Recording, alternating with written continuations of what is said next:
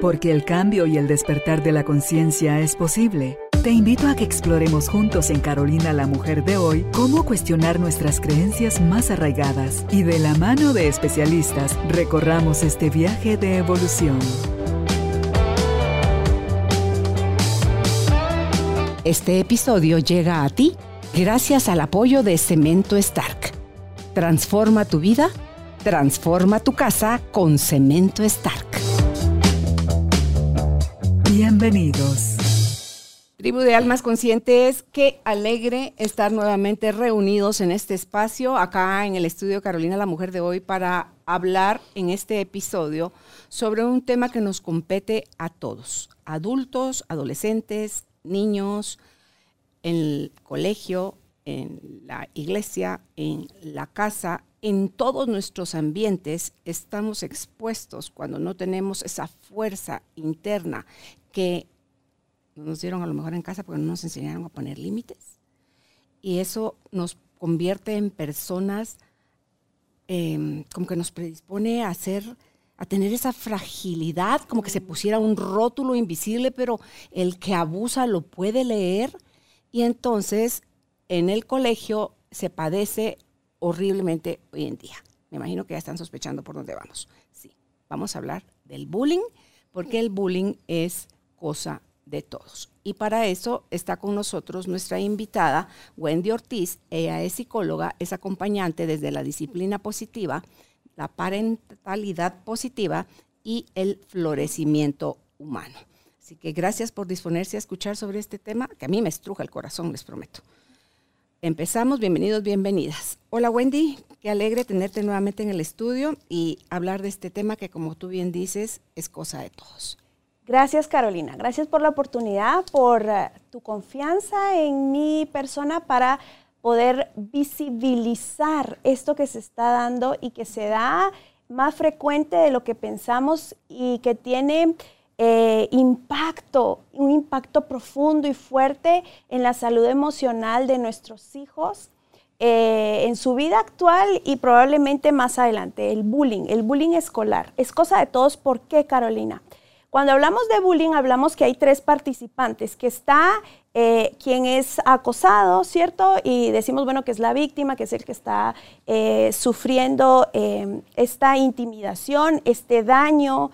Hablamos también del acosador, que los expertos nos hablan que también es víctima, víctima del sistema, víctima de la violencia. Y hablamos del espectador, que, que es el que no hace nada, el que ve el que también está asustado, el que también padece que a mi amiguito le pasa eso, pero mejor no digo nada porque tengo miedo de que también me pase a mí. Pero ¿por qué decimos que es cosa de todos? Porque estas eh, prácticas sostenidas en la violencia están sostenidas a un nivel profunda, profundo en una cultura machista, Carolina, en una cultura violenta. Eh, en una cultura donde carecemos de buenos tratos, donde carecemos de habilidades emocionales y donde la educación está diseñada para la competencia y no para la convivencia pacífica que tanto daño nos está haciendo. Pero ¿cómo se puede dar el bullying? No? Eh, estamos hablando de un... Em, de, un acoso físico directo, es decir, eh, que te pateé, que te empujé, eh, que te di un golpe, pero también hay eh, un um, acoso físico indirecto cuando tomo tus pertenencias y las arruino, cuando te pongo zancadilla. también puede ser verbal, ¿verdad? A través de los insultos, hay que fea te ves, Em, eh, puede ser también social, como no te juntes con ella porque mira, es recha, eh, ¿verdad? Puede ser también a nivel sexual, cuando hay em, eh, actos sexuales, como de repente me tocó, ¿verdad? Mis partes, me tocó, me tocó mis nalgas, ¿verdad? Yo no sé. Eso también es, me levantó la falda. Em, y ahí algo que se está dando muchísimo y a gran escala es el bullying cibernético. Es decir, hago stickers con tu cara, eh, te hackeo tu cuenta y entonces vamos a poner, eh, hago un fotomontaje. los, adolescentes sufren muchísimo con, todo esto que está pasando. El bullying eh, ahora tiene ese nombre. Cuando yo era niña no se le llamaba así, pero existía de igual forma. O sea, siempre han existido personas que abusan del débil. Y em, hoy en día, o a raíz de que surgieron todo esto de las redes sociales, se dispersó horriblemente, porque es, no es solo el que te hacían personalmente, a veces no pasaba de entre tú y esa persona. Claro. Después ya tú y esa persona, porque no andan solos. Los bullers, les digo yo, los que hacen bullying no andan solos. Es el típico machito o, o fortachona que anda con otro grupo, con otro, otros amigos, y entonces ahí agarran la fuerza. Entonces es, como, es como su circo personal. Porque de todas las bajezas que hace el buller, los otros lo celebran, lo aplauden, lo, o sea, es como que se sube al escenario a hacer su show. Entonces, digo yo, Dios santo, hoy ponen una de esas cosas, los fotomontajes y todo lo que tú decías, y se va.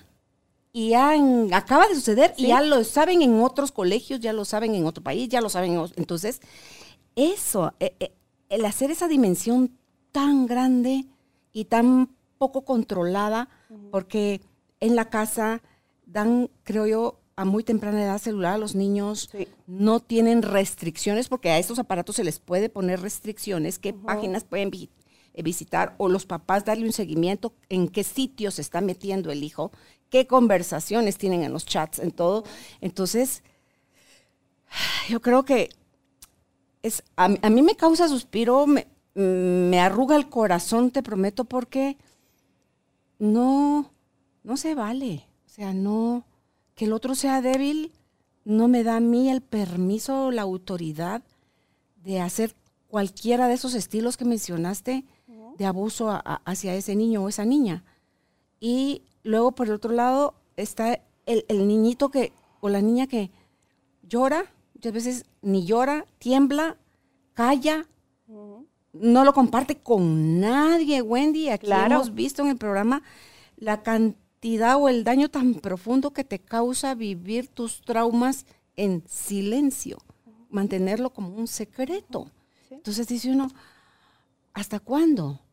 Esto del bullying que estás enfocada tú en el colegio, empieza en casa. Claro. Ahí lo aprendemos. Claro, porque está sostenido en, en esto, ¿no? En los malos tratos. Fíjate, eh, ¿qué, hace vulnerable a mi hijo de poder ser agredido por sus compañeros?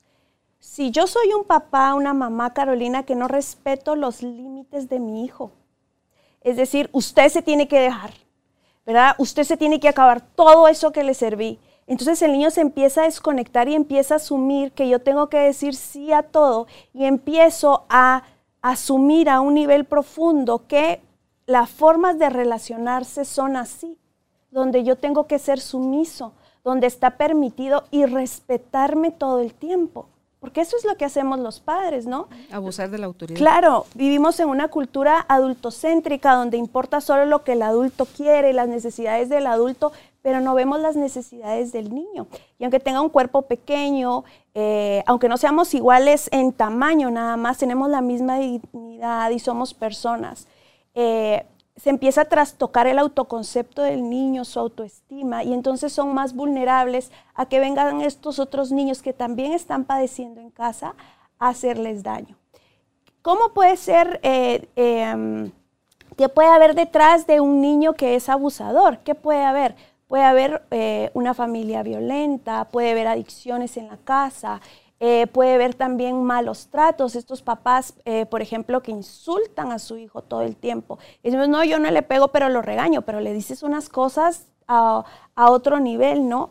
Em, eh, y, en la, y, qué puede estar pasando en la casa de los espectadores, estos papás que les dicen, no te vayas a meter en problemas, no quiero quejas del colegio. Entonces de repente llega mi hijo y me dice, mira mamá, a la fulanita le quitan el bolsón o a la fulanita le ponen apodos y entonces yo lo que hago, sí, pero no es contigo, no te metas, porque entonces te van a mandar nota. Entonces también en casa necesitamos como adultos, que somos los responsables del cuidado de la infancia y la adolescencia, activar, Carolina. Es decir, fortalecer esta cultura de denuncia. Esto que está pasando no puede seguir pasando. Lo que hablábamos antes de empezar, ¿cómo te estás sintiendo? Daniel Siegel habla de algo que a mí me encanta, que es el mindset, que es que podamos eh, enseñar a nuestros niños empatía cómo se siente el otro, compasión, cómo se siente el otro cuando tenemos hermanitos. Te pegó tu hermanito, entonces vas y le pegas para que sienta. Te dolió, te dolió cómo te pegó, vas y sintió tu hermanito. Pero ¿será que eso genera empatía? Otra, eh, otra cosa que vi en las redes sociales fue una mamá que le puso una camisa a su hijo. Entonces pone, me enteré que mi hijo hace bullying, entonces como mi hijo hace bullying, le puse la camisa y así lo mandé al colegio. Entonces la humillación tampoco te desarrolla empatía, tampoco te desarrolla habilidades. Lo que me dice a mí ahí es que ese niño ha crecido en base a la humillación y por eso eso es lo que tiene para dar, porque los niños dan lo que tienen, lo que están aprendiendo. ¿Qué necesita un niño que está haciendo eh, eh, eh, que está siendo acosado. Primero necesita protección, que despleguemos las destrezas protectoras. Necesitamos activar un niño que está siendo bulleado. ¿Cómo puedo yo, Wendy, ver que mi hijo está siendo bulleado? Pueden haber conductas externalizantes que se pone más agresivo, cambia sus hábitos de sueño, su alimentación, pueden haber conductas internalizantes como que se en sí misma, ya no habla mucho. Y ahí es donde los papás, Carolina, necesitamos agudizar mucho la escucha. Y dice Jane Nelson que es la escucha eh, de armario, escuchar cuando el hijo habla y cuando el hijo no habla. Si yo puedo ver este niño, hoy viene diferente, algo pasó. Y cuando son pequeñitos, son claro, transparentes. Se ve. Entonces, eh, ¿qué puedo hacer, hoy si no me quiere decir nada? Bueno, mi amor, es que te amo mucho, pero yo noto que tus hombros están caídos, descríbeles el cuerpo. Y eso me dice a mí que tú estás triste. Solo quiero decirte que cuentas conmigo, que te amo, que te voy a apoyar, que, ¿verdad? toda esta parte. Y entonces, eh, ¿cómo puedo ver yo, Carolina, que mi hijo, porque a veces pensamos, no, mi hijo es extraordinario, mi hijo no hace nada, mi hijo saca 100 puntos, mi hijo es abanderado, mi hijo no sé qué. No sabemos si, si, si, si tiene formas abusivas de relacionarse. ¿Verdad? Entonces, toda esta parte, he oído niños en terapia que me dicen, ay, sí, yo no dibujo tan mal, bueno, tenemos tan bajita la tolerancia al error, tan bajita que no podemos tolerar que alguien eh, no dibuje bien o que alguien no lea bien. Y eso es desde casa. estos, estos papás que a veces queremos ser perfectos y que nuestros hijos sean perfectos, lo que empezamos a desarrollar son patologías. Era como lo que hablamos al principio, como estos imperios de cristal, ¿no? Que no se rompen, pero cuando la vida te mueve, ahí es donde te rompes y no sabes lidiar con tu vulnerabilidad. Recuerda, este episodio llega a ti gracias al apoyo de Cemento Stark Mejora tu espacio interior, así como tu espacio exterior. Remodela tu hogar con cemento Stark. Hemos crecido, Wendy, en un espacio de pura competencia. Generación tras generación. Tú decías al inicio, no eh, tenemos una cultura machista, violenta, donde estamos motivados a la competencia y no para la convivencia. Entonces, digo yo, si en casa me exigen, porque estaba escuchando a una artista que es famosa, una actriz, y dice ella, el amor en casa iba acorde a las notas que sacábamos en el colegio. Entonces, yo sacar menos de 100 ya era así como que aléjate, ¿verdad? Tú no gratan, tú no mereces. Entonces, lo que esta persona se esforzaba por mantenerse en cienes. No creas tú que de 90 a 100, en cienes o en AES o como lo califiquen, era traumante porque ella decía, yo necesito que mis papás me amen. Claro. Y ahí es donde se desarrolla la cero tolerancia a la frustración. Claro. Entonces, ¿qué te sientes? Le decía yo a otra persona. ¿Qué te sientes? Porque no es ¿Qué piensas? Es qué te sientes, cómo te sientes cuando no sacas todos los cienes que quieres. Me enojo. ¿Por qué? ¿Eres una porquería si no sacas todos los cienes? Sí. Claro. No, tú no eres una porquería o más valiosa porque saques cienes o menos cienes. Entonces, esa es solo una forma que estamos acostumbrados a medir a la gente en el coeficiente intelectual pero, ¿qué tal tu inteligencia emocional? Eso, Carolina. Pagamos el perfeccionismo, nos hace pagar un alto precio, nos negamos a nosotros mismos. Es decir, todos los niños están sedientos de mirada materna, paterna, de tiempo, de, validación. Entonces, empezamos, eh, vemos en, en psicología adleriana y disciplina positiva que empezamos a desarrollar estrategias de pertenencia. Entonces, para yo pertenecer a mi familia necesito un 100, porque un 90 no me van a querer. Estos niños empiezan a sufrir muchísimo y aparte de sufrir, a someterse a lo que sea necesario, porque necesitan sobrevivir. Estos niños no prosperan, estos niños sobreviven al ambiente familiar. Entonces empiezan a hacer lo que empiezan a generar mucha tensión. Imagínate un cerebro, cuando el cerebro está en estrés, ¿no? El cerebro se dispone a huir, paralizarse o atacar.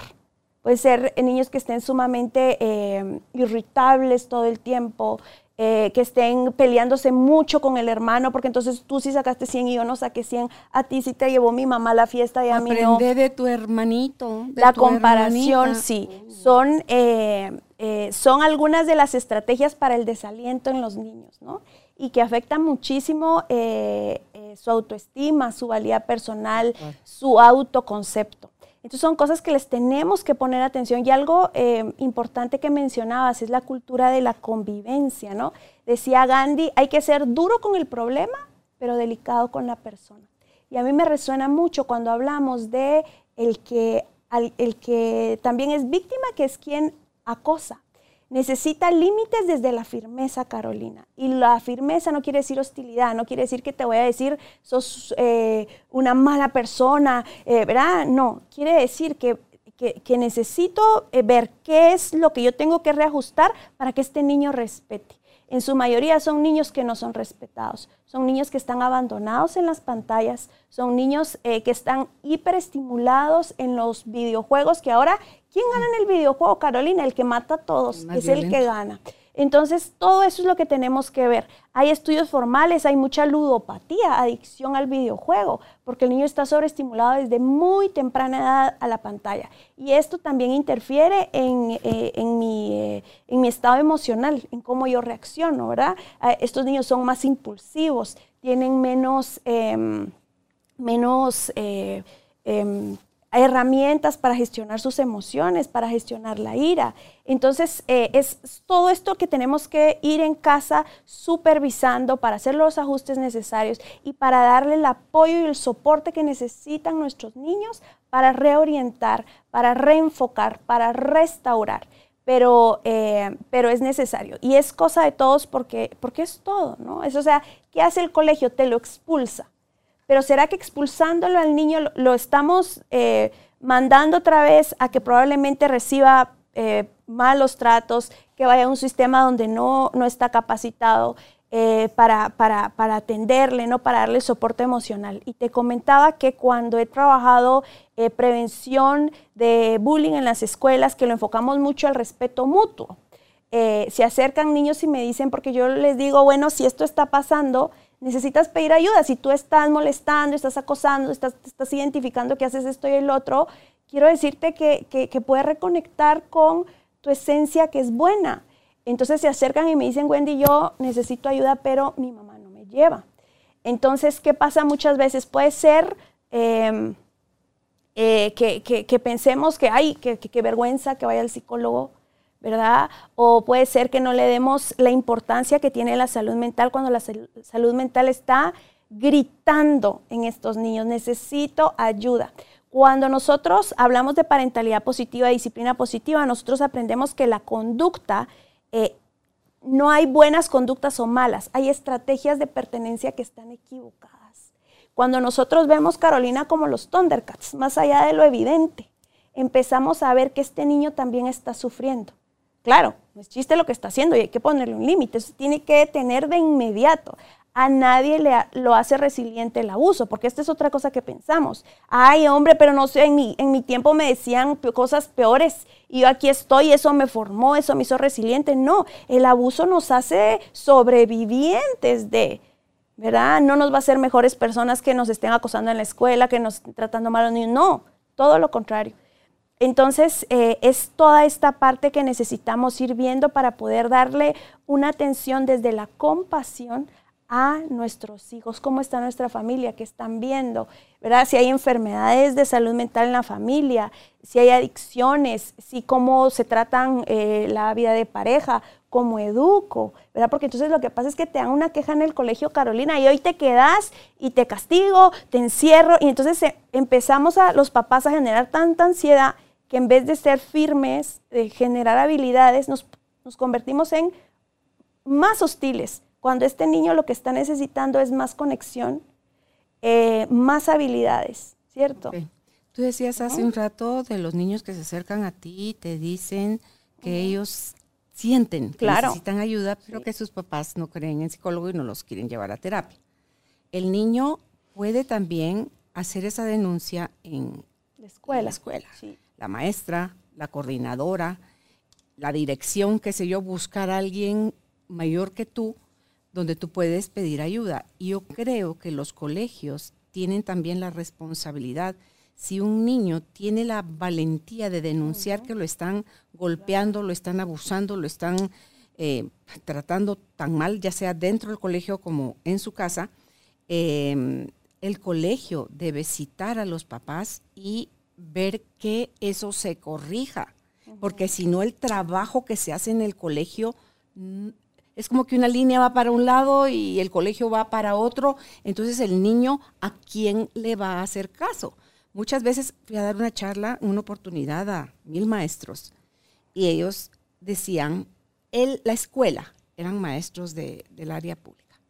Dice, la escuela muchas veces en estas zonas es el lugar seguro de los niños porque en su casa tienen cualquier tipo de abuso. Entonces, ese ratito que están conviviendo aquí con otros niños, donde no se meten en problemas, nadie los abusa, los maestros los respetan y todo eso, pero eso acaba en la salida del colegio y vuelta de nuevo al infierno, que muchas veces es la casa, el infierno, no el colegio. Entonces yo creo que ahí sí deben de trabajar, Wendy, eh, en, en, paralelo, en, de común acuerdo también decías otra cosa, lo de, decía, mamá, a, uno de mis amiguitos le están, lo empujan, le quitan sus cosas, le roban su refa, lo que sea. Em, denunciarlo. Y si yo le digo a mi mamá y mi mamá me dice, tú no te metas. Soy el observador del que hablaste. Y también lo padezco. Por supuesto. A mí sí me dicen eso. Más como te contaba que, era yo, que yo me metía a defender al, al débil a mí me hubiera causado algo. Igual voy, entonces si en mi casa no me avalan, porque mi sistema me dice, aunque yo sea niña, me dice, esto no está bien, voy y busco a la maestra. Y le digo, señor, profe, o como le quieran decir, Miss, fulanito le hace esto a menganito o le están haciendo esto a aquella niña y no soy chismoso y no soy no porque eso ay tan eh, le sacan la lengua no a mí, a mí eso mira yo, yo sí les decía a mis hijos, no se metan en problemas, porque eso se complica. Entonces, pero tampoco se dejen. Pinta la raya clara. Si te agreden, vas de vuelta. Vas de vuelta. Porque si tú lo permites una vez, lo vas a permitir cien veces, Wendy, mil veces. Entonces, pones tu límite, te empujan, no te botaron al suelo, tú das de vuelta y si van a parar a la dirección, no hay problema. Me van a mandar a llamar y yo voy a ir y voy a buscar qué fue lo que pasó. No es nada más ningún M, señora directora, señor supervisor, señor coordinador, a mi hijo o a mi hija. Porque ellos tienen la primera instrucción es no te metas en problemas. Pero si te busca, que te encuentren. Porque si no, Wendy, le vas a dejar pasar a todo el mundo los atropellos. Entonces, nunca me llamaron del colegio. Habían travesuras, pero eso no era malcriadeza, no era, no era abusar de otro, ni los abusaban a ellos, porque sí me pasó con uno de mis nietos. Y, bueno, pues no voy a hablar de eso ahorita. Y, y sí fui a parar a la dirección del colegio. Le dije a mi hijo y a mi nuera, no se vale. Mi nuera no hablaba español. No se vale. Aquí están actuando como estúpidos. Claro. Entonces alguien les tiene que poner límites. Muy director podrá ser la persona, pero necesitan quien les recuerde, Wendy, que las cosas cuando están mal hechas están mal hechas. No las puedes maquillar de, de, yo soy el director o yo soy el profesor. No, no, no, no, no. Entonces le dije, bueno, dije todo lo que mi corazón me decía que tenía que decir. Y le hablé a mi nieto también. le expliqué que él no era el problema. El problema eran los niños que le estaban haciendo bullying y que se valía totalmente que él dijera algo, pusiera un límite, pusiera la manita, pegara un grito, dijera, no me pegues o no me empujes o no. O sea, porque para mí eso es la denuncia, Wendy. Venimos de una cultura de queja, de sumisión, de mm, trauma, de mm, aislamiento, de soledad, de castigo. de- entonces diciendo, por favor, por ahí no es. Claro, no es por ahí. Y es esta parte de- de- de- del, del gimnasio de habilidades cuando hacemos familia, Carolina. Es decir, eh, cuando tú ves que tu hijo está y lo están agrediendo, entonces hay que, hay, que, hay que activar como padres, ¿no? Pero regresarle el poder al niño. A ver, ¿cómo decimos que paren cuando algo no nos gusta? Entonces el niño ya tú lo preparaste en casa y le dices, pones tu mano y dices, alto, no me gusta, tal y tal y tal. eh, y entonces el niño activa. Pero cuando tú ves que es repetido y que esto, eh, porque para que sea bullying tiene que ser constante, tiene que ser con intención contra alguien y tiene que ser pues repetido, entonces ya nos corresponde como padres de familia activar. ¿Cierto? Activar y poner los límites que sean necesarios para que se atienda la situación en específico que está pasando. Pero es muy importante eh, esto de, de- también, como te decía, escuchar al niño cuando te dice no quiero ir al colegio. ¿Pero por qué? No, pues que no quiero. Pero es que si no me decís por qué, no, es que no, el niño está cargado de miedo. Hay que escuchar. Está amenazado en el Está colegio. amenazado, algo está pasando. Entonces hay que decir, ok, déjame que voy, voy a hablar, voy a ver qué está pasando y yo te, y, y yo te mando cuando estemos listos para volver, ¿no? No se trata solo de que el niño no quiere porque es mañoso, porque es berrinchudo, porque me quiere llevar la contra, eh, porque me hace enojar, no. Está diciendo el niño con esta resistencia que algo está pasando, Carolina. Y algo que es importante es no desconectar a los niños de su Wi-Fi, es decir, de su, de su alerta. O sea, eso que te hace sentir disgusto, eso que te hace sentir incómodo, te está diciendo que te tienes que retirar de ahí, que tienes que poner un límite, ¿verdad? Entonces, ¿qué pasa? Eh, abrace, al, tío, ay, no sea mañoso, ¿verdad? no, si el niño se siente incómodo, eso no hay que quitárselo al niño. Entonces, es decir, no quieres dar un abrazo, pero respaldarlo, ¿no? Respaldarlos como adultos. No quieres dar un abrazo, ok, ¿de qué otra forma puedes saludar? Que sea amable, mi amor. Hola, salúdalo así. Y después tú llamas a tu hijo y le dices, ¿te sentiste incómodo? Ok, cada vez que te sientas igual, puedes decir que no. Y ahí es donde entonces los niños crecen en habilidades. Ahí es cuando aprenden. Es decir, eh, reforzar mucho la empatía. ¿Cómo crees que se sintió tu hermano cuando le hablaste de esa forma? ¿De qué otra manera puedes pedir lo mismo que sea de una forma respetuosa? Entonces, cuando tú, eh, los niños empiezan a dar cuenta que lo que hacen tiene un efecto en el otro, que a veces es hiriente, que a veces duele, que a veces limita, el niño va modificando.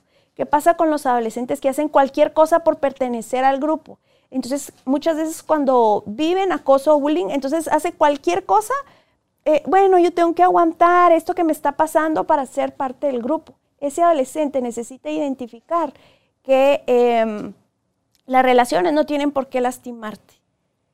¿sí? Que no tienes que esforzarte en pertenecer eh, a un ambiente que es hostil, que es abusivo, que es duro, que no es normal.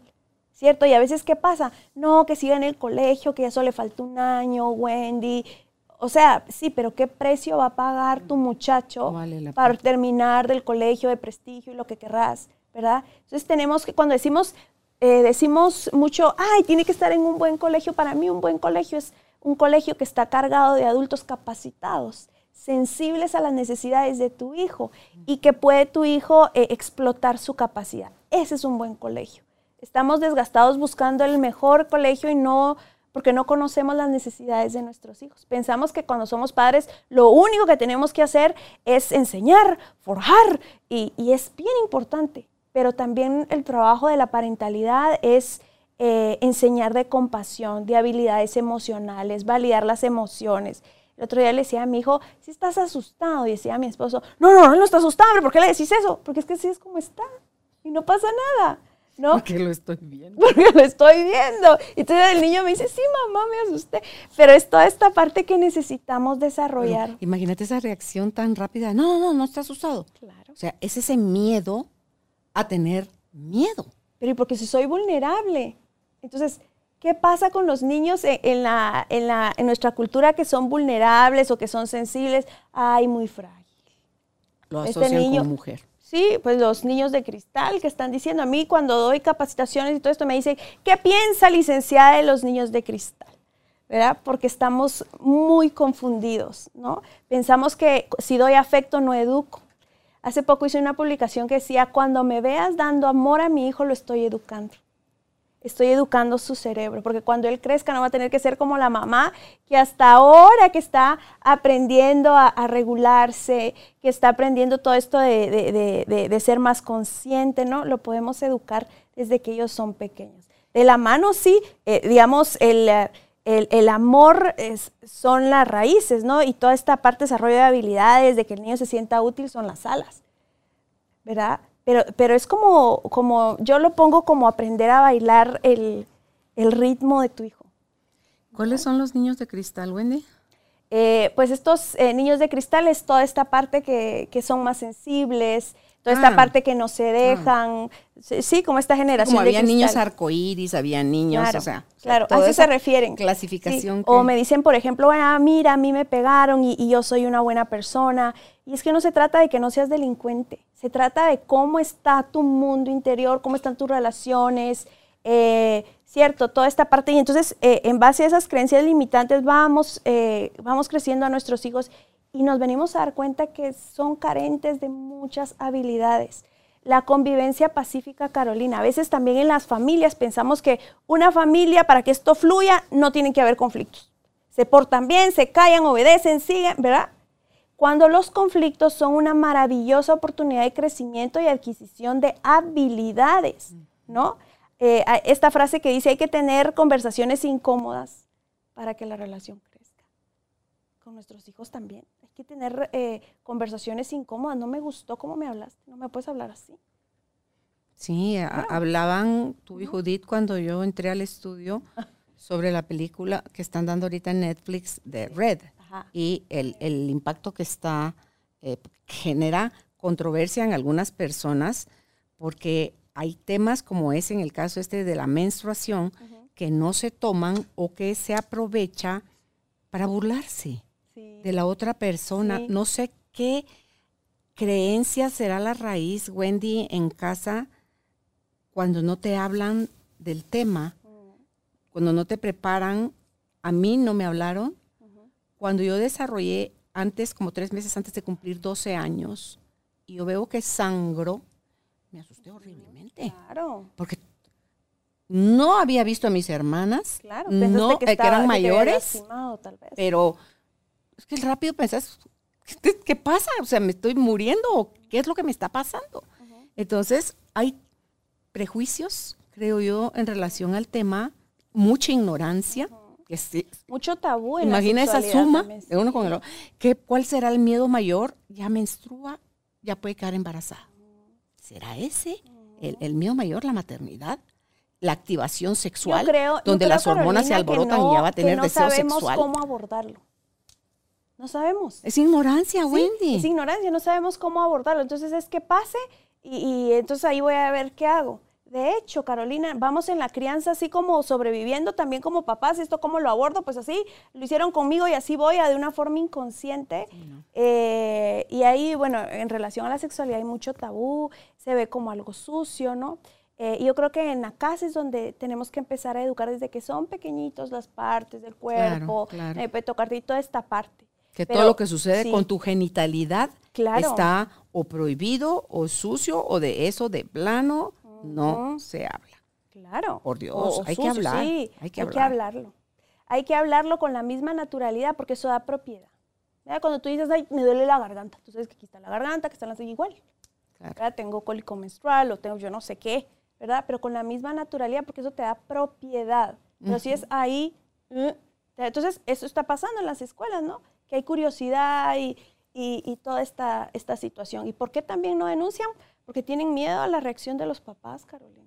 muchos papás que les dicen, si usted no se defiende, aquí se las va a ver conmigo. les, cae por los dos lados. Sí, o los niños que dicen, fíjate que un niño me tocó, pero ¿por qué te dejaste que te tocara? Ahora yo te voy a pegar, ¿no? Entonces descargamos toda la frustración, la rabia mm. eh, eh, en, esta situación porque lo estamos sintiendo, porque no nos sabemos gestionar, pero es una oportunidad de, de sostener al niño decir, esto no puede volver a pasar, mira, esto lo tenemos que hablar y toda esta parte es importantísimo. Y en esta película eh, es poderoso ver cómo eh, cuando la mamá se pinta desde una perfección que no es real, nuestros hijos empiezan a, generar estrategias para disfrazar lo que realmente son y se esfuerzan muchísimo en convertirse en eso que no soy yo, pero es lo que quiere ver mi mamá, ¿no? Eh, y la, pues la película hay que verla, ¿no? Y cómo eh, a través de todas estas partes de mis, de mis claros y mis oscuros, yo soy y puedo fluir y crecer muchísimo a través de, de mi autoconocimiento, ¿cierto? Entonces es, es, importantísimo. No se trata de quitar partes a mi hijo, se trata de, de, de acompañarlo, de formarlo, de darle estrategias para que él pueda, eh, para que podamos dar gente, em, gente compasiva al mundo, que es lo que, lo que nos está, estamos viendo, que está haciendo mucha, mucha falta. A veces Carolina me dicen, ay, mire, nos pueden ir a dar una charla de bullying para el preescolar. Porque, pero preescolar, pero no está desarrollado, pero ni el cuerpo, ni la conciencia corporal, eh, esos cerebritos son muy inmaduros, ahí no estamos hablando Tal vez se puede hablar de o sea, darles esas herramientas de, le damos la vuelta. de límite, ¿sí? Es que le damos la vuelta. Entonces le digo yo, en vez de hablar de bullying, que es enfocarse en el cómo no, enfoquémonos en el cómo sí.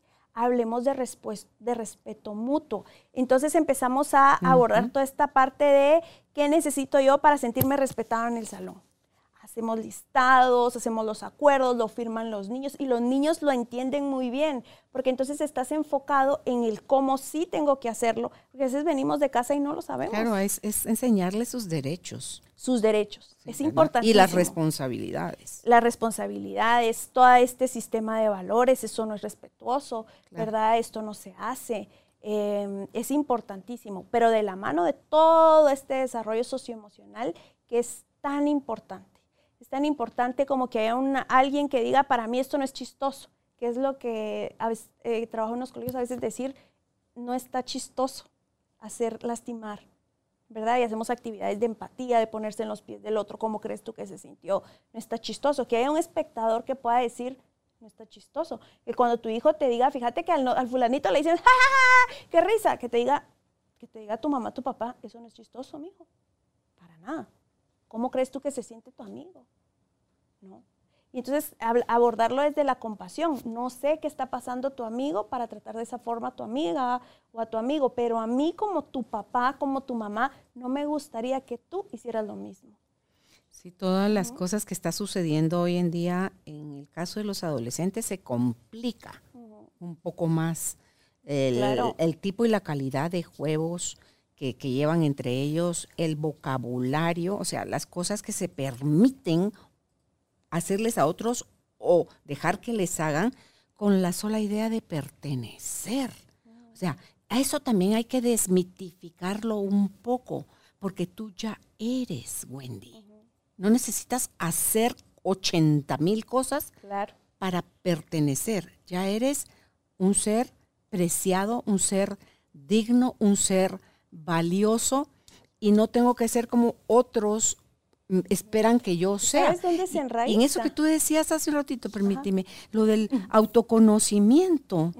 Es, si yo no me acepto con todas mis partes y entiendo que esto es lo que hay y yo soy así y que cuando me pasa tal cosa reacciono de esta forma y cuando me pasa tal otro hago esto otro, tiemblo, en unos lados sí me puedo defender, ¿qué me pasa?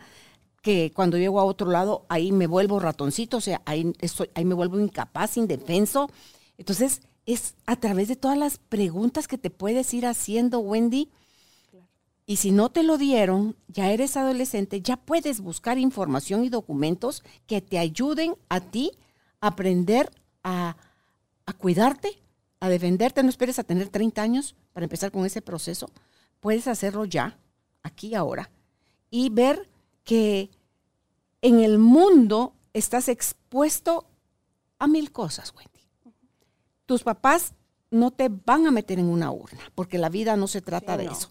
La vida se trata de convivir, de aprender y de ver también qué, qué eh, habilidad no tengo yo, porque porque aquella o aquel no le hacen lo que me hacen a mí. O sea, y observar, Wendy.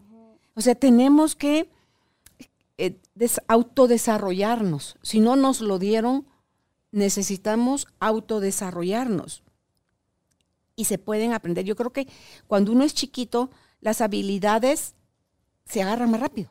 Se desarrollan, se fortalecen y nada más necesitas la constancia, ¿verdad? La repetición de, de y además estás construyendo, eh, eh, digamos, estás dándote respuestas de cómo es el mundo, cómo soy yo y qué tengo que hacer aquí en esto. ¿Cómo me desenvuelvo yo en el mundo? En el mundo, ¿no? Pero eso se aprende en la casa, con las relaciones de apego, Carolina. Y si no lo tenés, va, te voy a hacer a ti también, porque ayer hacía esa pregunta también en una entrevista y le digo yo, de 0 a 100. Porque una persona que dijo, que el apego seguro, el 50% de las personas que habitamos este planeta tenemos apego seguro. Yo, ¿el qué? No lo creo. No lo creo. Por el tipo de ideas con que la humanidad se ha desarrollado. Eh, le preguntaba a otra persona y me dice, ah, sí, mucho, un 10% de las personas tienen apego seguro. Porque lo vemos en cómo están viviendo su vida adulta. ¿Ves cuánta codependencia hay, cuánta falta de amor propio y todo esto? Te hago la misma pregunta a ti. El apego seguro que para mí es vital, esencial en el amor propio.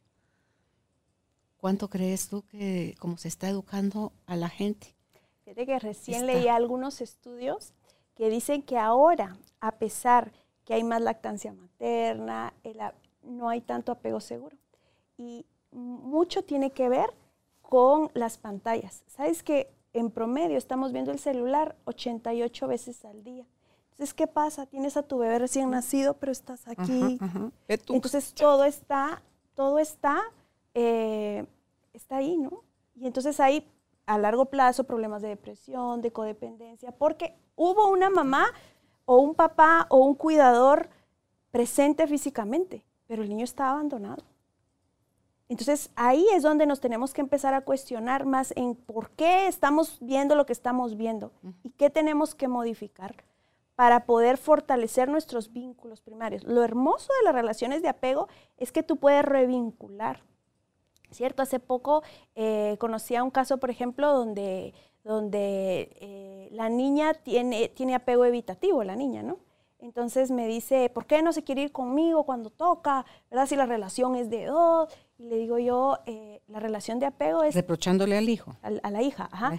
Entonces, la relación de apego es totalmente responsabilidad del que da las respuestas, del quien responde, que es el adulto, el cuidador, ¿no? Entonces, no es que no quiera que sea malcriada, es que tiene miedo porque te necesita, pero lastima. Claro, estás, no estás, tuviste un cuidador que estaba, claro, a veces no estaba, claro. que podías llorar, podías tener fiebre, podías tener hambre, podías tener miedo y, inexistente. Por ejemplo, eh, es, eh, recomiendo mucho a Rafa Guerrero Darwin y él pone la serie de Luis Miguel como eh, un vivo ejemplo de un apego evitativo. Pero vemos todo lo que atravesó, ¿no? Entonces, sí hay deterioro de las relaciones de apego y entonces mm. queremos, eh, eh, entonces no atiendo al niño porque entonces es mañoso cuando es bebé y el niño está desarrollando su apego. ¿Qué porcentaje crees entonces? ¿Crees? Fíjate que yo no me animaría a dar un porcentaje como tal porque no tengo la información en, estudios formales. Míralo en los adultos. Y ese adulto que no tiene apego seguro y no se ha hecho cargo, Wendy, de sus emociones. Es poco, Carolina.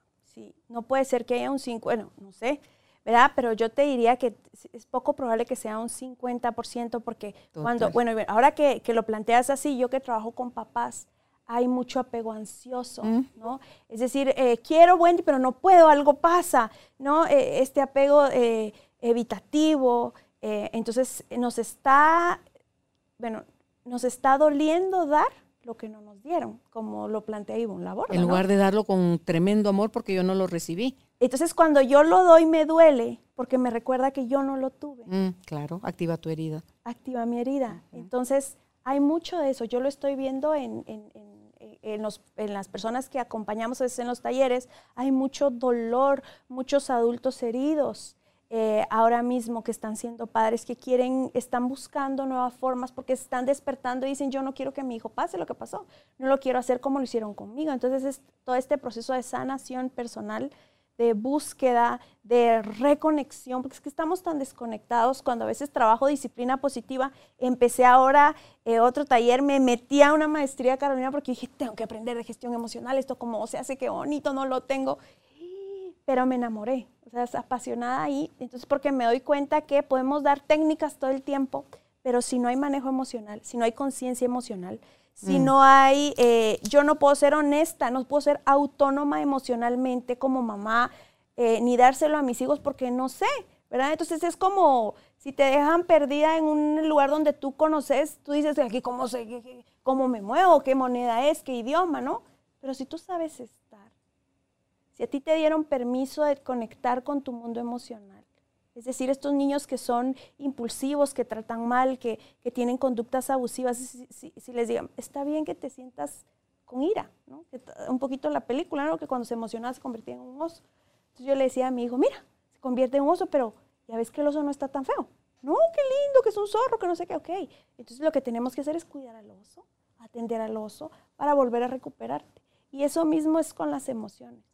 Entonces, eh, yo me atrevería a decir, Carolina, que el antídoto en contra del bullying son los buenos tratos, que tienen mucho también de, a veces decimos, ah, lo voy a tratar bien y va a ser un malcriado, va a ser, ¿verdad? Pero dar límites a los hijos es tratarlos bien, dar valores a los hijos es tratarlos bien, ¿no? Eh, la gestión emocional es saber cómo me estoy sintiendo ahora y saber qué hacer con lo que estoy sintiendo y también saber qué me viene bien cuando siento esta u otra emoción. Entonces decía cuando veíamos la película, pero mira, me decían, pero también se pone así, se altera, pero si está contenta, claro, porque está entusiasmada y está eufórica, ¿no? Entonces tenemos que conocer, Carolina, cuáles son las emociones que, sentimos con intensidad. En mi caso es la ira y el entusiasmo. Le decía yo que yo no puedo cerrar, eh, no puedo cuadrar contratos ni nada entusiasmada, porque te lo regalo todo. Lo regalo. Entonces cuando estoy muy entusiasmada y se me olvida, pues que tengo que también, tengo, tengo, mis obligaciones. Entonces tengo que, yo sé que cuando estoy entusiasmada, eso es autoconocimiento. Quiere decir que estás en tu pasión haciendo lo que te ah, apasiona. Claro, pero a la hora de comer. Sí, claro, claro, tienes que comer. Pero dice todo lo que tú puedes hacer, incluso darlo gratis, estás haciendo lo que te apasiona. Estoy haciendo lo que me apasiona. Entonces tenemos que ganar todo ese conocimiento, autoconocimiento para saber también como papá, como mamá, Carolina, decir, estoy tan enojada ahorita, mi amor. Es cuando les digo a los papás, tienes que decírselo, estoy tan enojada, se les abren los ojos así, me dicen, ¿cómo? Pues claro, porque es un derecho emocional sentir, ¿no? Entonces, estoy tan enojada ahora que no puedo resolver. Entonces, eh, tomar estos espacios, ¿no? Estos espacios para poder resolver, para poder eh, estar en una situación más desde mi parte racional, ¿no? De, racional. Es decir, eh, la parte prefrontal del cerebro, que es donde están los valores, donde yo puedo ser empático, ¿verdad? Cuando te dicen, bueno, es que hace un berrinche y no oigo, yo le explico, yo le explico. Claro que no oye, porque está en amígdala, es una amígdala crecida ahí, no va a oír, porque tiene que subir al cerebro. Se desarrolla hasta los 25, luego los 25 años, pero podemos, dice Daniel, sigue estimular este niño que tiene dificultades para el manejo de la ira, que tú ves de repente que rapidito pelea, que empuja, vea que es impulsivo. Entonces, ese niño, ¿qué necesita? necesita rigidez, castigos, etiqueta. No. Y normalmente eso es lo que le hacen. Eso es lo que tenemos, porque es que el, buen papá Carolina es el más rígido, el, hostil. No. Está demostrado que no, los estudios lo Bueno, ¿Cómo se enseña entonces la tolerancia a la frustración? Porque eso saca a los niños cuando Claro. Bueno, entonces, eh, primero nosotros enseñamos a, a que el niño entienda cómo está su cerebro. Ahorita tu cerebro estaba tan emocionado, tan emocionado, que se puso a llorar. ¿Por qué? Porque no te compré el helado. Y yo entiendo porque el helado te gusta, te gusta mucho y está bien rico, pero vamos a venir mañana. Solo voy a esperar que la próxima vez que no se pueda, tú lo puedas entender mejor. Lo que pasa es que queremos enseñar tolerancia a la frustración a los dos años, a los tres años, cuando biológicamente el niño no tiene la capacidad, necesita un corregulador que le ayude, ¿verdad? Entonces, eh, también va a depender del temperamento. Yo hacía unos berrinches espectaculares de cucaracha en Baigoná y mi hermana no hacía nada, pero es temperamento, ¿verdad? ¿Tú qué sos sanguínea colérica? Sí, cabal, sanguínea colérica. Entonces, eh, es, temperamento, pero se va aprendiendo a lo largo. O sea, eso tenemos que también que, y, nos suaviza mucho y nos, nos relaja en la crianza cuando sabemos que la crianza no es un microondas de meter y sacar. Esto es a fuego lento. Cuando trabajo con comunidades rurales, yo, le di, yo les, digo a, les digo a las mamás, ¿qué pasa si en la ollita pones frijoles y le pones mucho fuego? Se te queman. Y si le pones poco, no se cocen. Eso así es la crianza, ¿no? Es a fuego lento.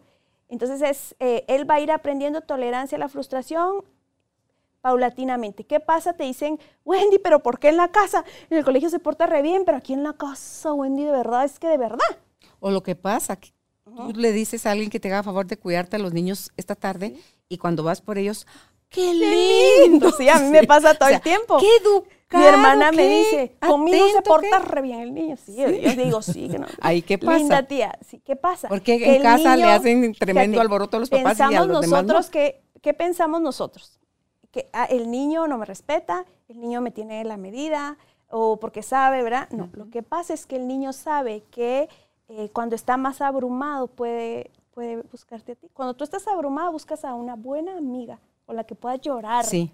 Que te dé el Kleenex, ¿no, Carolina? Sí, Así. Total. Los niños igual. Solo que los niños, como no tienen recursos verbales, ni lo pueden poner tan fácilmente en palabras, ¿qué hacen? Ay, mamá, no quiero otra vez porque veniste. Queja, berrinche. Claro. Pero es, eh, es como lo que te digo de los Thundercats, ver más allá de lo evidente. No te enganches con la conducta. ¿Qué está sintiendo este niño? ¿Qué está necesitando el niño? ¿no? Em, eh, y entonces ahí es donde tenemos que atacar. Por ejemplo, ayer mi hijo estaba irritable, Carolina, irritable, pero fue el lunes y no sonó mi despertador. Entonces aquí a mamá corriendo, bueno, lo llevamos, tuvo un buen día, gracias a Dios, y regresó, estoy irritable. Entonces yo dije, ¿sabes qué pasa? Yo dije, Wendy, tranquila, gestiona, porque ya estaba ya como ya molesta, cansada también. Y le dije, ¿sabes qué pasa? Tienes sueño, estás cansado. Y justo era. Pero si yo me, me engancho con la mala conducta todo el tiempo, yo lo, el niño vuelve, repite, repite, repite, porque no tiene. Y es lo que pasa con el bullying. No estamos teniendo como sistema, como sociedad, como familia, las habilidades para una convivencia pacífica que tolera los 70, los 80, los 100 puntos en las calificaciones. ¿Qué pasa cuando un niño, Carolina, no puede matemática? Le pones extracurriculares, entonces le enseñas y presionas y presionas y presionas ahí, pero tal vez es espectacular para el dibujo.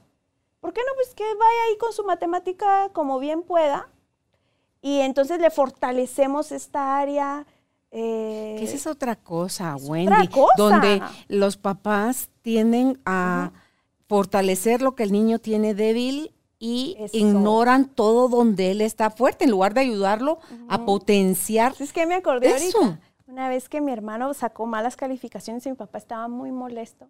Y mi hermana, que era la de en medio, dice, por aquí había un diploma de primer lugar de teatro de, de mi hermano. ¿Dónde estaba? Lo buscó y lo pegó. Éramos chiquitas, como de 12 años. Mira, le decía a mi hermanito, a mi, bueno, ya es papá ahora, primer lugar en teatro, pero ella chiquita y sabíamos como, todavía lo recuerdo, porque es que eso es lo que hay que hacer. Y fíjate cuando decías, estos niños que buscan los cienes o estos niños que, eh, estos adultos que están buscando aprobación, crecemos a nuestros hijos mucho en la alabanza. Eso también lo vemos en disciplina. Sí, los príncipes y las eres, eres el mejor, no hay nadie como tú. Pero eso también es, eh, es de doble filo, porque entonces, si la otra vez no soy el mejor?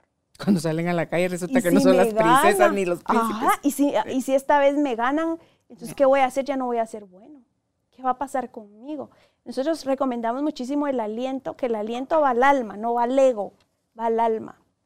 Debes estar orgulloso de ti, has sido muy responsable este tiempo. No tiene que ver conmigo, con que me des algo a mí, tiene que ver con que yo promuevo tu ser. Y entonces esto alivia mucho a los jovencitos, porque eso es otra cosa, que cómo doy al colegio yo a mi hijo, de qué ambiente emocional llega, de gritos en la casa, porque pueden haber también, Carolina, muchos talleres en el colegio, pero si después van a la casa, lo mismo.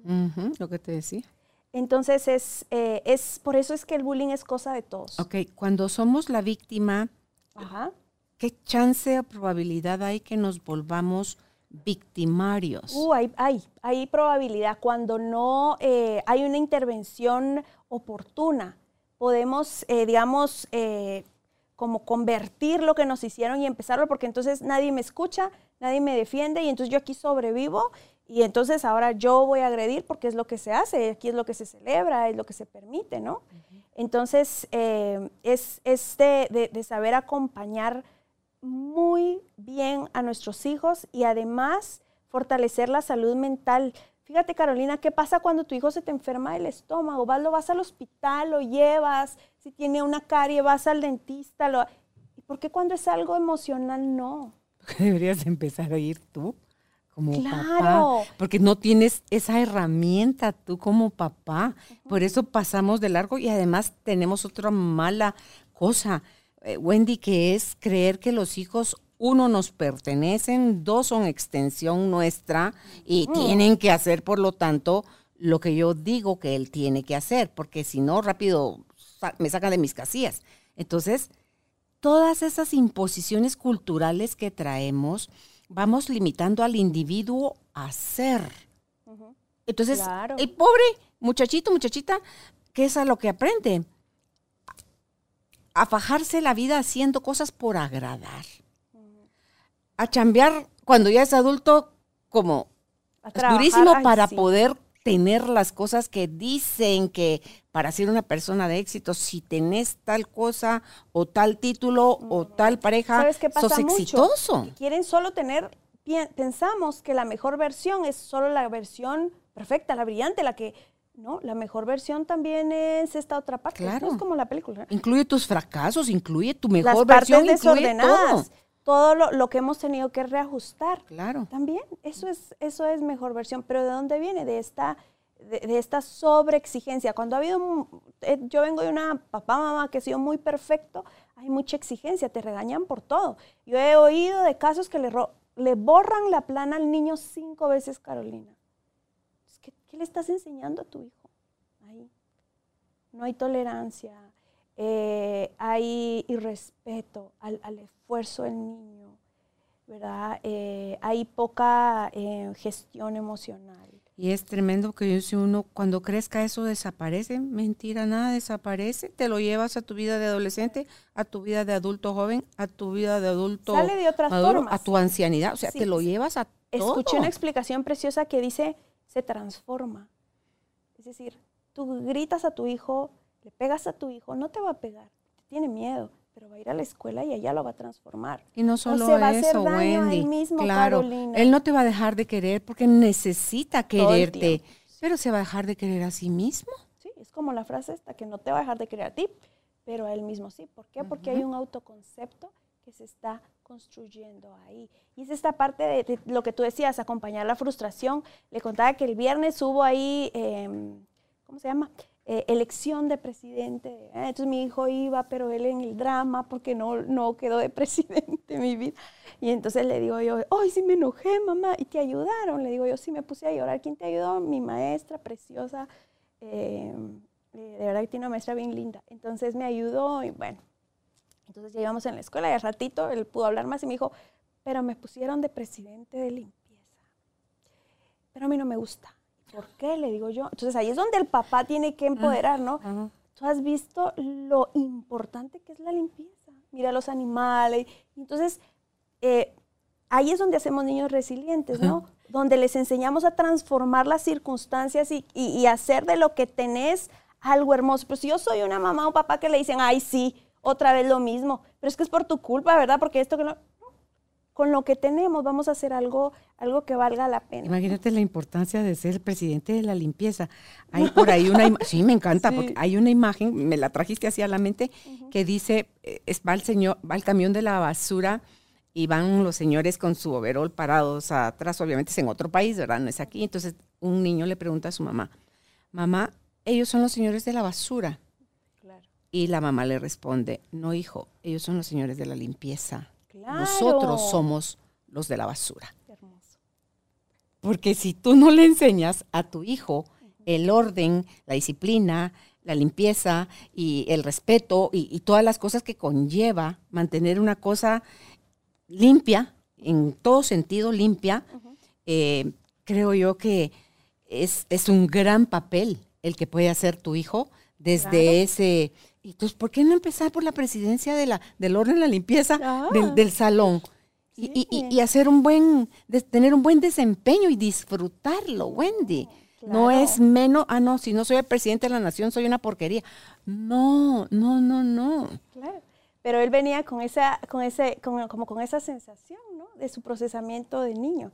Pero ahí es donde como papás podemos, podemos como reorientar para que ellos aprendan a ver el mundo como el mundo es. ¿Verdad? Es, eh, se, te da, se te da lo que se te da y ahí tú vas transformando y creciendo, pero... y luego el mundo es como lo vemos nosotros.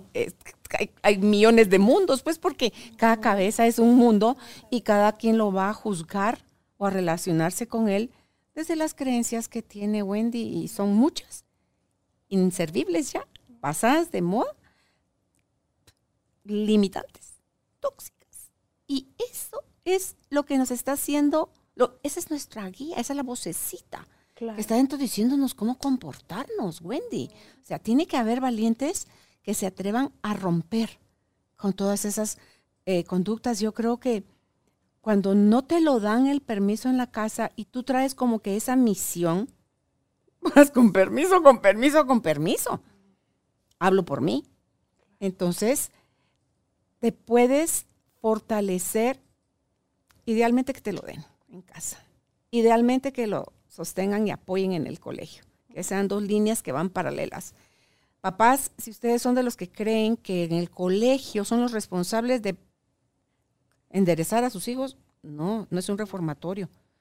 Eh, colegio, si ustedes creen que tienen toda la responsabilidad, tampoco. O sea, ese es un, es una tarea en conjunto, creo yo, pero que empieza en casa. Pero es estos países donde no dejan que los niños vayan al colegio antes de los siete años, porque ya los quieren más maduros en muchos sentidos, y que todo lo importante lo recibas en casa. Y que el conocimiento eh, ya de las materias y todo esto, de lo del colegio. Ahí estás haciendo la combinación perfecta. Entonces ya vas a sacar individuos al, mundo eh, como más, más sanos emocionalmente, con habilidades. Cuando tú hablabas, apego fortalecido, cuando tú hablabas de tus berrinches, me hiciste pensar em, como cucaracha fumigada, decías, yo mi berrinche lo hacía callada.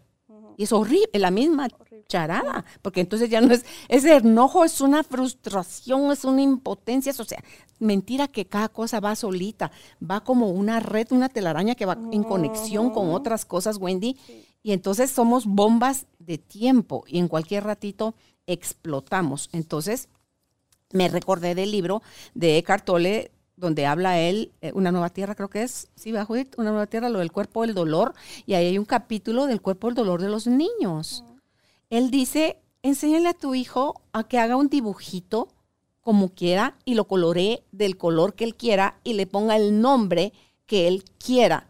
Entonces va a tener el del enojo, va a tener el del miedo, va a tener el de la tristeza.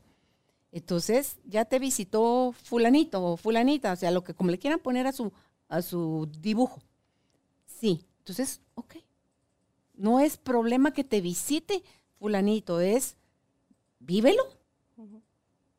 Pregúntale qué, te, qué, qué información te trae porque te la trae. O sea, eso es enseñarle a los hijos, Wendy, desde chiquitos que las emociones ni son buenas ni son malas, que vas a coexistir con ellas que tienes que aprender a gestionarlas. Y la forma para mí más rápida de gestionar una, una emoción es viéndola, dejándola existir, porque existe nada más 90 segundos. Y ves tú cómo se retira. Y no se va como infeliz, desgraciado, enojo. No, no. Se va porque ya. O no me tengo que enojar. Claro, o no tengo que tener miedo. O los tristeza tampoco. No, todo es válido, todo trae información. A veces te dicen, por ejemplo, a veces me decía una niña preciosa, me decía, fíjate que hoy en el examen mis manos estaban temblando y mi estómago y entonces no sé cómo dejar de sentirme así. No, le digo yo, es que tu cuerpo es sabio, porque entonces te estaba diciendo que estabas ansiosa o nerviosa por lo que venía. Entonces necesitamos respirar y hablarle al cuerpo y decirle que vamos a estar bien. Solo es ansiedad, pero voy a estar bien. Solo es un examen, pero tu cuerpo te está diciendo. Y direccionarlos, Wendy, a que aprendan a observar sus pensamientos. Sí, es Porque es lo que te estás diciendo, lo que te pone temblereque. Lo que te pone a gritar es lo que te estás diciendo. Lo que te hace sentir ofendido es lo que estás diciéndote tú a ti de lo que está pasando. Sí, total. Entonces, e, eso, que, que eso nos enseñaran. dice, o sea, respirar, Wendy. a, dejar de tener miedo a lo que se siente, a sentirlo. Date permiso a sentirlo. Entonces vas a saber que aunque tengas miedo, que aunque tengas enojo, eso no te da derecho de empequeñecer a otro. Para que tú seas grande no necesitas empequeñecer a otro. Y que no está chistoso, Carolina. Y algo que tenemos bien enraizado es que eh, el que nos hayan maltratado, porque esto de golpes, eso es un maltrato, nos hizo buenas personas o nos hizo resilientes. sí, no, sobrevivimos a eso, ¿verdad? Y eso la gente cómo lo usa. usa todo, cuando, el tiempo. Cuando validas el golpe es donde sí, sí, sí, un buen golpe. Y yo he dado charlas de dos horas y al final alguien levanta la mano y me dice esto mismo que te acabo de decir. Pero es, es una cuestión que tenemos que dejar de naturalizar el, la violencia. no es normal, no está chistoso, no se hace. Es decir, conmigo, eh, conmigo la cadena de WhatsApp, yo no lo comparto. En un momento llegó algo con, a mí y entonces de, inmediato, conmigo esta cadena se rompe en este momento porque estás vulnerando a la otra persona, yo no participo. Pero ¿quién va a ser el que ponga el límite? Tenemos que empoderar mucho a nuestros hijos en eso, en, cómo se siente el otro, en tú puedes poner el límite, cuál es la, tu huella digital en las redes sociales. Cuando escriban allá Wendy Ortiz, Carolina, ¿qué van a encontrar de ti? ¿Qué estás, qué estás diciéndolo al mundo que tú eres? Todo eso los adolescentes, y lo trabajamos mucho con adolescentes, tienen que tener conciencia. Yo les digo a los adolescentes, si estuviéramos en una reunión donde están los amigos de tus papás, ¿cómo te comportarías? Y abren sus ojos así. Y levantan con modales, con respeto, con educación. Bueno, las redes sociales es lo mismo. Es lo mismo. Entonces, a veces los papás manejamos mucha ansiedad. ¿Cuál es la edad, Wendy, que, que tengo que darle el celular? La edad que tú dispongas desde tus tus criterios de adulto y protectores, pero necesitas ir a la par eh, formando. ¿Qué va a decir el, qué quieres tú? ¿Qué, ¿verdad? Y si ves que se equivoca, em, en alguna oportunidad yo tenía un novio que, no era bueno y mi mamá en vez de pelearme me dijo, no puedo creer que mi hija siendo tan talentosa tome esas elecciones. Lo único, Carolina. A la semana ya no tenía un novio. Yo sabía que estaba pero es como de ir acompañando estratégicamente la edad de mi hijo. Eso que acabas de decir, yo sabía internamente que lo que estaba haciendo estaba mal. Claro. Le pasa a muchísima gente. Es la brújula. De todas las edades. ¿Y sabes qué es lo que pasa? ¿Qué te deja en la acción? Si no hubieras tenido a tu mamá, ¿qué te deja como individuo, Wendy? ¿Qué hay que te, como que te... Sí, la pertenencia. Yo era adolescente, es que todas tenían novio, ¿no? Entonces este, ahí va, vámonos. Pero era un precio súper caro pero yo, y es ahí donde, entonces a veces decimos, ya está grande, que mire ella, que tome decisiones, pero el adolescente necesita que el papá, que la mamá eh, le ponga límites, le acompañe, todavía le cuide. Dice Jane Nelson, no ha terminado nuestro trabajo. ¿Por qué? A nivel biológico, eh, la, la, amígdala, la, la parte emocional es más grande el nervio accumbens, que es donde se genera. Entonces todo es placer, ay, qué pereza, no quiero. Eso es cerebral. Entonces van a tomar decisiones impulsivamente. ¿Qué necesita entonces el adolescente? Necesita la guía del adulto. Necesita un profesor que le diga, eso que dijo no fue chistoso. Porque yo he oído de niños que han sido y vulnerados. hablarle a los que se rieron, Wendy, porque no es solo el, payaso. ¿Por qué no tomarnos media hora? ¿Por qué no tomarnos media hora y hablar? Bueno, vamos a ver qué te hace sentir a ti. Vamos a hacer un círculo de apreciaciones, vas a decirle lo bueno a la gente. ¿verdad? Miremos cómo está el mundo, miren cuánta violencia hay, qué quieren construir, desarrollar en los adolescentes el liderazgo, porque he escuchado también que hay maestros que, ay, no, pues no es nada, hay papás también, ay, en mi tiempo. No, no es chistoso. Hay alguien que está sufriendo, hay alguien que está en la casa llorando, que no sabe cómo decirlo, que no se siente parte, que está lastimado. Entonces no es chistoso. Wendy, y ya pasó la infancia, somos adultos, sufrimos el bullying. Em, ¿Qué les puede decir a estas personas para que vayan y busquen ayuda terapéutica? Porque eso no se desaparece ni solo ni con el tiempo. ¿Qué decirles? Tú sobreviviste. Puede ser, si crees que eres buena persona, hubieras podido ser mejor persona si eso que viviste no te hubiera pasado. Busca ayuda, reconéctate, sana, para que puedas disfrutar. A mí me dicen de repente, eh, eh, me ponen en las redes sociales, ay, podría compartirme sus contenidos o sus guías de trabajo. Y yo digo, pero ¿qué es esto? Quieren copiar. Al principio me enojaba, Carolina.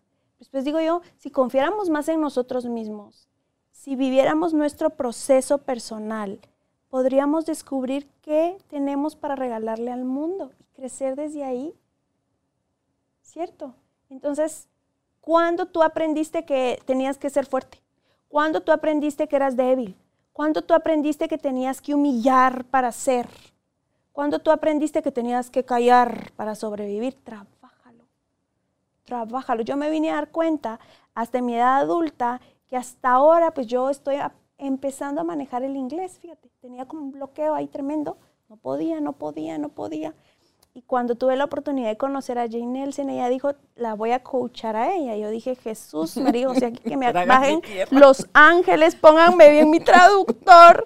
Y ni te cuento, me, no, o sea, me puse muy nerviosa. Y bueno, seguimos trabajando porque como los errores son oportunidades de aprender en disciplina positiva, no es como que nos pegue mucho.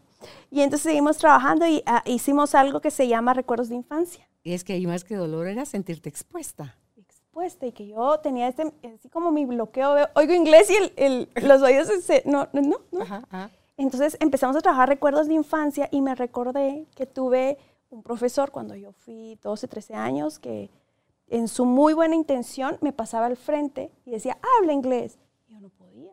Yo venía de San Juan, de un colegio donde no recibía inglés.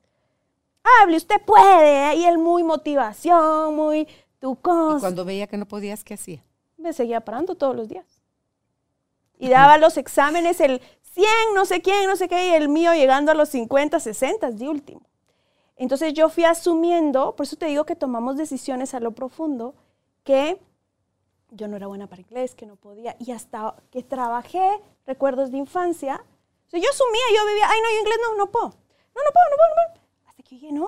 Hasta que entendiste que era una creencia. Te juro, Carolina, que haciendo, terminando de hacer el ejercicio, yo empecé a entender inglés. Claro. Y hasta me animé a hablarle a, a Jane Nelson y, a estas dos, tres cosas que le costó a ella entenderme, pero amorosamente ella pues pudo. Pero es todo eso, eso que en algún momento decidimos que éramos, que no es cierto. ¿Cómo saber si te afecta? ¿Te enoja? Cuando yo aprendí que era, que era chistoso, porque a veces sobrevivimos viendo que golpeaban a mi mamá, a mis hermanos, y tuve que eh, sonreír porque pasa mucho también, Carolina, que los niños empiezan hasta eh, a controlar su lenguaje no verbal. Quíteme esa cara. Quíteme. ¿Qué me, ves? ¿Qué me ves? Y uno pones los ojos así como decir, ¿qué estoy haciendo? claro. Pasa mucho en la familia. Claro. Entonces el niño eh, violentado desde casa tiene que controlar su lenguaje no verbal. como para que no esté el mundo como está, Wendy. Es que empieza en, eh, allá, en el vínculo. El vínculo. Yo, eh, bueno, de lo que, de lo que es, de lo que he leído y todo, todo se va, empieza el vínculo, Y entonces podemos, eh, dice Álvaro Payamares, que eh, para aprender calma necesitamos el vínculo. Algunos lo aprenden cuando son hijos con sus papás, algunos con la pareja, algunos con algún amigo, pero necesitamos vincular para conectar, conectarnos. Podemos hablar en otro programa contigo sobre los vínculos. Sí. Y traer ejercicios y traer ejemplos y traer toda para que la gente pueda desarrollar eh, o adquirir todas esas habilidades, Wendy, porque más allá de la edad que tenemos, es ya no importa cuán fregado nos fue en la vida, cuántos nos lastimamos o cuánto yo hice bullying a, otros. Tú decías que le hiciste bullying. Pues sí, yo cuando estaba en la secundaria. ¿Hasta qué edad lo hiciste? Ah, pues no era que fuera así, es como en básicos, creo yo. Yo remedaba mucho, Carolina. Yo remedaba a los maestros. Sarcasmo. Burla, así como caminaban y cosas así. Yo tenía situaciones familiares que eran dolorosas y dentro de todo esto eran, no, no se podía expresar. No se podía expresar nada. Entonces, lo doloroso, no lo podías expresar. Porque tú todo, te tenía uno que portar bien, callarse, comer, a dormir y al colegio y es así fue como pudieron llevarnos, ¿no? Eh, pero después, ¿y sabes cuándo quité el switch?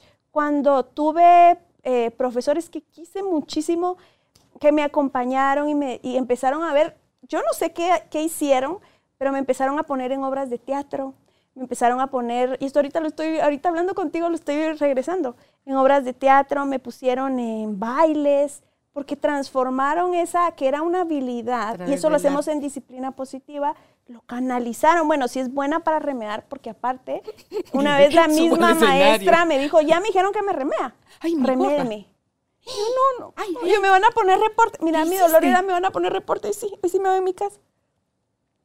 Sí, le bajo puntos. Tuve que remedarla, pues. ¿Y qué dijo? Se moría de la risa. y usted es buenísima, no sé qué. Y entonces ahí me empezaron a poner como en teatro. Y después yo fui maestra de educación parvularia y yo amaba el teatro, el baile, todo lo que es artes escénicas. Lo amé. Entonces como que lo movieron ahí y yo pude como, como descargar mucho, mucho emocional en esa parte. Y y me ayudó muchísimo. Pero ¿cuál fue la clave, Carolina? No es que yo fuera de verdad malosa, ¿verdad? Pero sí, o sea, sí, sí lastimaba. Claro. Ante todo, la que es más sensible. Claro. La clave fue que hubo un adulto que creyó en mí. Bueno, mis papás me querían un montón, ¿verdad? pero hubo ese maestro que vio algo en mí que lo transformó. Porque aparte, mi hermana quiero mucho se exoneraba hasta de recreo, ¿verdad? No iba a la semana de exámenes y yo tres rojas y otras rojas, iba a reporte, iba a reporte. Hace poco mi mamá me dijo, mamá, yo de verdad te di, ay no, mamita, me dijo, me dieron pila los tres. Bueno, total que, entonces imagínate yo de adolescente cómo veía eso. Y aparte que en mi familia, mi abuelito le gustaba ver las notas y que hubieran abanderados, ¿verdad? Y después, pero yo te digo que pasó eso y otras cosas que mi papá me dijo y empecé a ser abanderada como de segundo básico hasta que me gradué en la universidad, yo di discurso, yo... Entonces, eh, es como creer si están pasando que tienen su hijito, que no lo estigmatices, no le pierdas la... Mira para qué es bueno y transfórmalo en positivo. Dice Jane Nelson que los retos de conducta se pueden convertir en habilidades. Tuve una mamá que decía, es que mi hija adolescente se queja todo el tiempo, es que verdad se queja. Y le decía yo, sí es cansado de oír la queja, pero tienes una adolescente que es crítica conversa profundamente ahí. Entonces es cómo le podemos dar vuelta a lo que pensamos que puede ser molesto. Dale la vuelta, conviértelo, conviértelo en algo. Pero tiene que haber alguien que crea en ese adolescente, que le aliente. Llegamos a ti gracias al apoyo de Cemento Stark. Optimiza tu espacio para tu nuevo estilo de vida. Remodela tu hogar con Cemento Stark. No hay varitas mágicas, hay replantearnos los temas, es buscar ayuda, es ser paciente, como tú dijiste hace un rato, es cocimiento a fuego lento. Y más allá de todo eso, Wendy, es amar a nuestros hijos como ellos son, no como nos gustaría que, ellos fueran, como ellos son. Yo a mi hijo Carolina, a mi hijo Carolina le digo, sos una bendición de Dios y todos los días le agradezco a Dios por el hijo que me dio. No puedo imaginar que haya tenido otro hijo. No quiero a otro hijo, te quiero a ti, así como sos, porque yo he aprendido mucho así como tú eres. ¿Algo con lo que quieras cerrar, Wendy? Eh, empoderémonos en buenos tratos, Carolina. Dejemos la violencia. A veces esto parece como una idea así, eh, decía un mi catedrático que quiero mucho, románticamente orientado. Pero es lo que estamos necesitando. es, el mundo necesita más compasión, necesita líderes que sean compasivos que nos reconecten con el amor, con la capacidad. Eh, yo que, que, acompaño padres veo que hay mucho interés en muchos padres de hacerlo diferente, de sanar, de no dar lo mismo. Entonces creo que estamos en un, en un punto eh, en donde estamos haciendo cambios generacionales que van a dar buenos resultados. Pero es esta parte de, de sanarnos para disfrutar la vida. La mejor edad es hoy. Tu hijo no está terminado de formar, aunque hoy haga bullying, aunque hoy reciba bullying, aunque, ¿verdad? Es, eh, necesitamos esta parte, creer en nosotros, en nuestros hijos y, fortalecerlos en, buenos tratos. Terminamos de crecer, de trascender o evolucionar en el, hasta, el último hasta la última respiración, ¿verdad? Claro. Pues gracias Wendy por haber estado hoy con nosotros, donde usted puede contactar a Wendy Ortiz, si es en Facebook, está como Creciendo Juntos con Disciplina Positiva, en Instagram está como Creciendo Juntos con DP y el WhatsApp es 3257-9422. Repito, 3257-9422. Estamos en Guatemala. Si usted nos está escuchando en el extranjero, antepóngale por favor el número 502 a este WhatsApp. Em, y si no se ha suscrito a nuestra página, bienvenidos, www.carolinalamujerdehoy.com.gt nos puede seguir en su plataforma de audio favorita o en YouTube si quiere ver el video, también en nuestra página. Así que muchas gracias nuevamente por ser parte de este cambio que como humanidad estamos necesitando. Hasta pronto. Chao. Gracias por ser parte de esta tribu de almas conscientes. Recuerda visitar nuestra página web carolinalamujerdehoy.com.gt para más información de estos temas y de nuestros invitados. Tenemos más programas, blog, libros, talleres, tienda en línea y material exclusivo para quienes se suscriban. Encuéntranos en redes sociales como Carolina la Mujer de Hoy.